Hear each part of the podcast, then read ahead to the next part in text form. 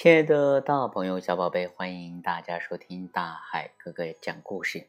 今天大海哥哥点播一首《天生一对》的故事，送给朵朵小朋友。希望朵朵小朋友能够每天开开心心。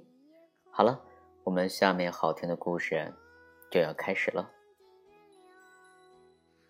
鳄鱼和长颈鹿是一对爱人，他们真心相爱。虽然长颈鹿那么高大，鳄鱼这么矮小，但是他们住在非常特别的房子里，不用担心高矮的问题。这一天，他们挂在树上，感觉真好。但是时间久了，他们又有点无聊。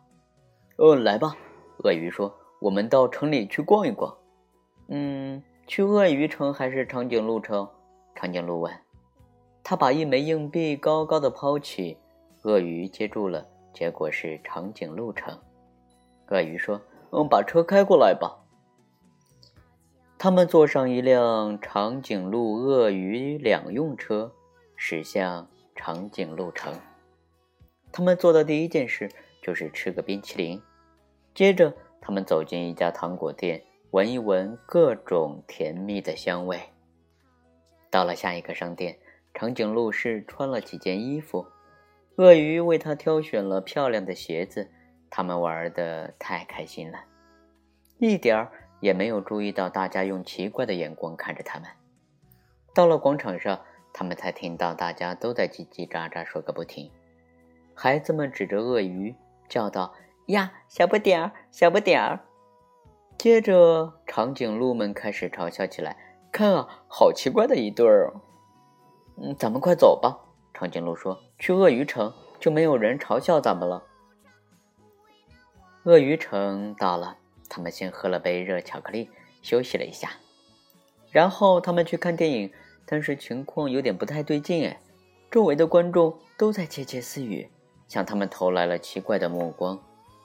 电影结束后，他们站在电影院前，听到有人指着长颈鹿说：“原来银幕上那个大、好大、好大的阴影就是他。”好奇怪的一对儿，大家都在咯咯咯的笑起来。小鳄鱼们看到了长颈鹿，居然吓得转身就逃。鳄鱼和长颈鹿非常的难过，他们决定回家去，那里没有人取笑他们，也没有人会受到惊吓。忽然，他们听到有人在大喊救命，还有消防车和警笛声。长颈鹿立刻迈开大步，抱着鳄鱼向出事现场飞奔而去。原来。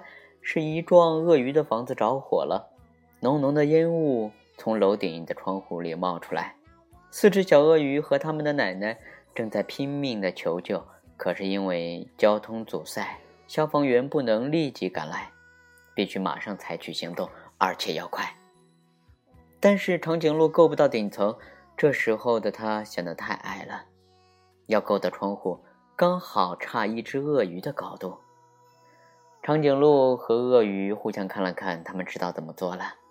鳄鱼屏住呼吸，冲进了充满烟雾的楼梯，跑向楼顶。这时，长颈鹿摆出一个姿势，好像一架梯子。这一招啊，后来变得非常有名呢。鳄鱼跑到楼顶上，它将小鳄鱼们一只只递出来。最后啊，是鳄鱼奶奶。但是。他自己怎么办呢？烟雾越来越浓，还差一只鳄鱼的高度，他才够得着长颈鹿。跳啊！长颈鹿大叫。鳄鱼闭着眼睛跳下去，正好跳进了长颈鹿的怀抱。所有的鳄鱼都得救了，大家欣喜若狂，有人还激动的大叫：“万岁！万岁！”大家也跟着叫。奇怪的一对爱人，万岁！